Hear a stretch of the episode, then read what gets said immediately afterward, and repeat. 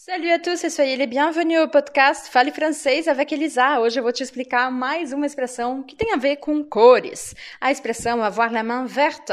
Avoir la main verte. Se je traduis ao pé da letra, se eu traduzir ao pé da letra, fica ter a mão verde. Mas isso não significa muita coisa, por isso que é importante você conhecer a cultura por trás das expressões.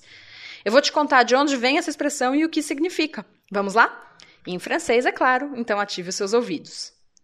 L'expression date de la seconde moitié du XXe siècle et coïncide avec l'engouement chez les citadins pour les plantes, les fleurs, les jardins et plus généralement pour l'écologie. Avoir la main, ça veut dire être habile.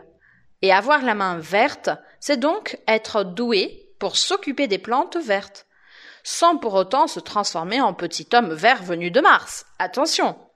Le sens de l'expression est aimer cultiver son jardin, au propre comme au figuré, en, intérieur comme en extérieur, surtout quand on a du talent pour cela.